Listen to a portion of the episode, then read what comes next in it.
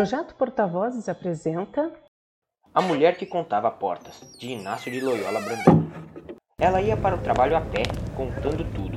No primeiro dia, quando descobriu o prazer da contagem, marcou em seu caderninho 113 portas entre bares, residências, lojas, garagens, oficinas mecânicas, escritórios de paisagistas, assessorias para o mundo da moda, lanchonetes. Percebeu que, às vezes, entre uma casa e outra, existia um corredor estreito que levava a uma vila nos fundos. Portanto, havia mais portas para contar. O número estava incompleto. No dia seguinte, entrou nos portões, foi aos fundos, completou as estatísticas, com exceção de dois lugares que estavam trancados. Bateu, tocou a campainha, sem resposta. Deve ser gente que trabalha fora. Devo voltar à noite. Ainda assim não conseguiu entrar. Pelo interfone vinham perguntas ásperas. Que que é? Sabe, é difícil explicar. Preciso conversar cara a cara, sabe? É, estou contando as portas. Contando portas? Qual a tua? Preciso saber quantas portas existem na vila. Não tem mais o que fazer? Por favor, por favor, nem precisa vir aqui. Me diga quantas casas tem a vila. Quantas portas dão para fora? Eu vou chamar a polícia. Por que polícia? Fica sondando pra ver se pode roubar. Rouba anunciado. Essa não. Está impossível viver na cidade. Graziela voltou para casa, abriu seu caderno. Nele havia de tudo: ideias, trechos de cartas para o namorado, pétalas de flores. Como descobrir? A menos que pedisse em alguma casa da frente que alguém a deixasse entrar. Olhando pelos fundos, contaria as portas. Nova tentativa. Inútil. Você quer entrar na minha casa. Para quê? Para contar as portas da vila. Contar portas? O que você é? Uma fiscal? Uma policial? Algum departamento desconhecido do governo? Alguma coisa relacionada com impostos novos? Você tem autorização, identificação, uma carta que explique os motivos? Uma carta? Uma carta, sim. Da polícia, por exemplo. De um juiz, de alguém que responda pela sua idoneidade. Idoneidade? Que palavra! Com a carta poderei entrar? Prometo, mas fica menos suspeito. Graziela saiu em busca da delegacia. Semanas antes, ela tivera um problema aborrecido com repartições, depois que um maluco cruzou uma rua a toda e bateu em seu carro. Foi um tal de andar para lá e para cá, levando os documentos mais estapafúrdios, que ela quase desistiu. A gerente da seguradora solicitou a licença de uso de esmaltes de cores vivas. Diga-se de passagem que ela exibe as unhas mais alegres, agitadas, excitantes que se vê na sua repartição. A cada semana ela muda as cores, produz tons inusitados. Existe até uma bolsa do esmalte, com um bolão para descobrir a cor que ela vai usar. Em sete anos de casa, jamais repetiu. Adora ver o espanto dos colegas quando exibe as unhas, na manhã de quarta-feira. O bolão virou uma bolada, sem trocadilho. A turma usa tickets de refeição como dinheiro. Agora ela promete pintar também as unhas dos pés e ter um celular colorido nos mesmos tons dos cintos e dos brincos. Bem, na delegacia, ela esperou um longo tempo, distraindo-se com os tipos que entravam, não identificando quem era marginal e quem era policial. Havia estranha simbiose na maneira de vestir, andar, nos esgares da boca, na gesticulação, na desconfiança que emanava de cada olhar, na agressividade do falar. Finalmente, a escrivã, de belos olhos azuis, a atendeu. Qual é o problema, minha cara? Preciso de autorização para entrar numa casa. Uma ordem judicial? A senhora é policial? É, senhorita. O termo de respeito que o manual me determina é senhora. Não sou policial. Detetive particular?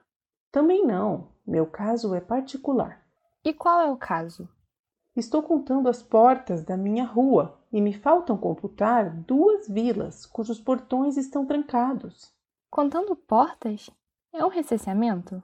Não, é uma pesquisa particular. Ah, a senhora é cientista, antropóloga, socióloga, paleontóloga, arqueóloga, museóloga? É o quê? Nada disso. Sou funcionária de um escritório de arquitetura. Eu desenho fachadas. Ah, é uma pesquisa sobre arquitetura. Por que é preciso contar as portas? Reservo-me o direito de guardar essa informação. Pois reservo-me o direito de não conceder autorização, mesmo porque não existe amparo legal. Você não se enquadra no 239, nem no 174, nem no 768, nem no 789, nem no 456, 738, nem no 563, 890, nem no 3425, nem no 1324, nem no 78.564, nem no 8.996. Chega, chega, por favor. Me autorize a entrar numa casa e olhar pela janela dos fundos. Ah, pode ser o 356-478-9095. Pode ser. Espere um pouco, preciso ir aos arquivos. Já houve um caso, então tem precedente. Volte aqui e terei a informação, o documento. Quando? Hoje é julho de 1999. Venha no dia 4 de maio de 1999. Está brincando? Andar para trás? Não, sério. Tem que buscar nos livros. E vamos voltar no tempo? Como? Não sei. Minha agenda é assim, só tem vagas para trás. Por que é que as pessoas se recusam a voltar nos dias, a percorrer de novo os próprios caminhos? Não entendo. O que está dizendo? Nem queira entender, não conseguirá. Dependo dos livros. E os computadores? As coisas mais antigas se recusaram a ser copiadas nos computadores. A gente digitava o texto, salvava, ele deletava sozinho. Tentamos escanear as páginas, mas quando abríamos os arquivos, deparávamos com páginas em branco. Desse modo, só nos resta consultar os livros.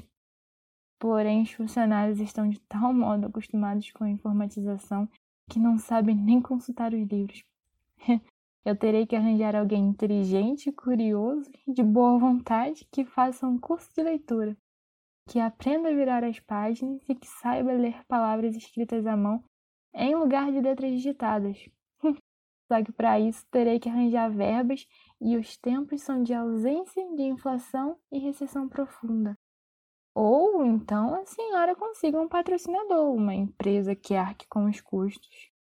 Desanimada, Graziella preparou-se para ir embora. Apoiou as mãos na mesa e a escrivã reparou em suas unhas. O quê? Suas unhas são coloridas? Esplêndidas. É, são. Ah, eu adoro unhas coloridas. Mas minha mãe, depois meus maridos, depois os meus filhos, depois a organização policial, nunca me autorizaram a pintá-las. Daria tudo para ter unhas coloridas. Qual é a sensação?